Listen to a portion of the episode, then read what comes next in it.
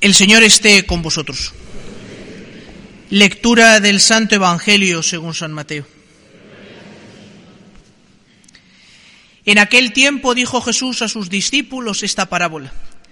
El reino de los cielos se parece a un propietario que al amanecer salió a contratar jornaleros para su viña. Después de ajustarse con ellos en un denario por jornada, los mandó a la viña.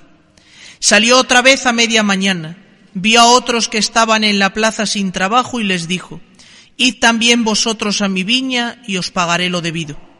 Ellos fueron. Salió de nuevo hacia mediodía y a media tarde e hizo lo mismo. Salió al caer la tarde y encontró a otros parados y les dijo, ¿Cómo es que estáis aquí el día entero sin trabajar? Le respondieron, Nadie nos ha contratado. Él les dijo, Id también vosotros a mi viña. Cuando oscureció el dueño dijo al capataz, Llama a los jornaleros y págales el jornal, empezando por los últimos y acabando por los primeros. Vinieron los del atardecer y recibieron un denario cada uno. Cuando llegaron los primeros pensaban que recibirían más, pero ellos también recibieron un denario cada uno. Al recibirlo se pusieron a protestar contra el amo. Estos últimos han trabajado solo una hora y los has tratado igual que a nosotros, que hemos aguantado el peso del día y el bochorno. Él replicó a uno de ellos, Amigo, no te hago ninguna injusticia. ¿No nos ajustamos en un denario? Toma lo tuyo y vete. Quiero darle a este último igual que a ti. ¿Es que no tengo libertad para hacer lo que quiera en mis asuntos? ¿O vas a tener tu envidia porque yo soy bueno? Así los últimos serán primeros y los primeros últimos. Palabra del Señor.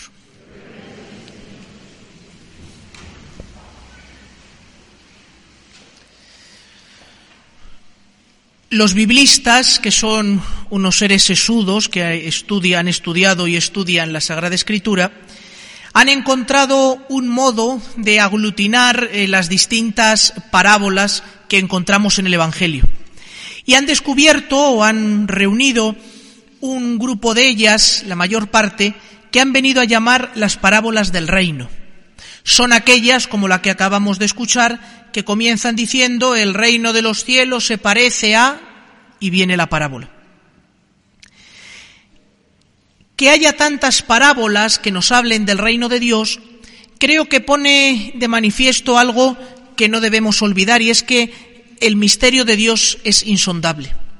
Es decir, que intentar explicar el misterio de Dios, el plan que Dios tiene para el hombre, eh, el destino salvífico que Dios tiene para la humanidad, querer explicar todo eso de una única manera, nos lleva siempre necesariamente al error.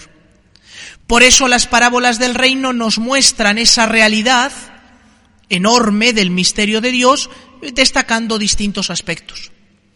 El aspecto que aparece en la parábola de hoy es como en ese plan de salvación, en ese plan que Dios tiene para los hombres, los hombres no son meros espectadores.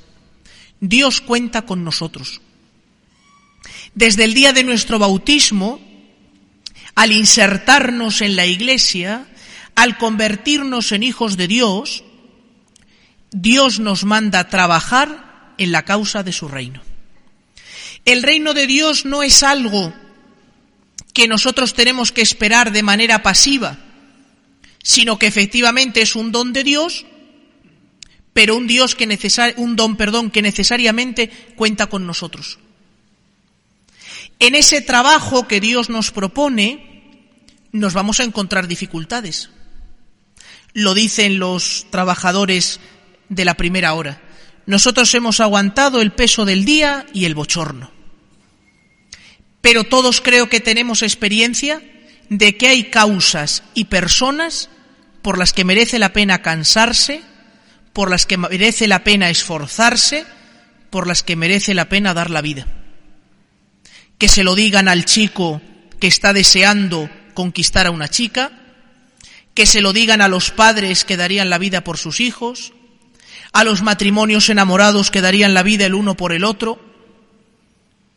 Cuando el amor es lo que mueve la vida del hombre, no hay esfuerzo, no hay cansancio, no hay circunstancia que nos haga cejar en nuestro empeño de darnos y de entregarnos. pero es verdad que ante esa ley de esfuerzo, ante esa ley de entrega, esa ley de trabajo, surge también la tentación de la queja, surge también la tentación de la pesadez, es esa reivindicación que aparece al final de la parábola. A los que han trabajado los últimos les has tratado igual que a nosotros. ¿Cuál era el, cuál es el pago de trabajar por el reino de Dios? ¿Cuál es el pago que una persona espera de la persona a la que ama? Simplemente el estar y el quererse. Sería, me parece, desde luego, inhumano en el sentido de que me parece que carece de, toda lógica humana que cuando una pareja sale de su casa para casarse, su madre le pasara una factura de todo lo que en los últimos X años ha hecho por él. Mira, ahora que te casas, liquida la factura y empieza ya tu vida de matrimonio. Porque el pago del amor no es ni más ni menos que estar con la persona a la que queremos y disfrutar el mayor tiempo posible con ella. Una manera de examinarnos cómo es esto en nosotros es preguntarnos si a veces nos sentimos envidia de otros que no conocen a Cristo, si a veces no pensamos que es una especie de desgracia que tengamos que venir a misa, que qué bien viven los que no conocen la fe, que ojalá yo fuera de esos que toda la vida hacen lo que quieren y en el último instante se confiesan y se van al cielo, porque entonces no estamos disfrutando de nuestro trato con Dios. Al contrario, alguno podría decirle al Señor, Señor, yo no querría haberte conocido, yo no querría haber vivido junto a ti la vida de la gracia, sino aprovechar en el último instante la última oportunidad para entrar en el cielo. Yo desde luego no me cambiaría por nadie, porque verdaderamente en el trato con Dios encontramos todo lo que necesitamos. Y trabajar en la viña no es un fastidio. Trabajar en la obra de Dios no es una losa que cae sobre nuestras espaldas, sino una gracia inmensa de la que no pararíamos nunca de dar gracias. Pero esto tenemos que descubrir, descubrirlo y pedirle al Señor que así sea. Que Dios cuente con nosotros no es que nos haya caído un marrón, sino que es una gracia inmensísima. Que Dios se haya querido fijar en nosotros, que nos haya llamado al seno de la Iglesia y que cuente con nosotros en la transformación del mundo en la época en que nos ha tocado vivir. Estamos al inicio de un nuevo curso. Bien nos podíamos preguntar cómo podemos concretar este año efectivamente tan particular, pero cómo podemos tomar conciencia y actualizar que Dios cuenta con nosotros. Que no miremos ni hacia arriba, ni hacia abajo, ni hacia un lado, ni hacia otro, sino cada uno de nosotros a nuestro corazón y le digamos al Señor, Señor, puedes contar conmigo. Porque al pensar el Señor en el año 2020, lo pensó con cada uno de nosotros y con nuestra correspondencia.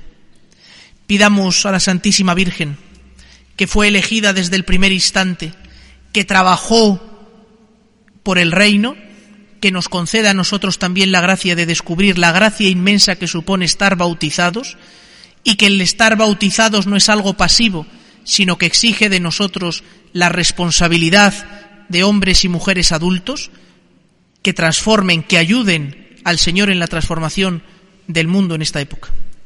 Que así sea.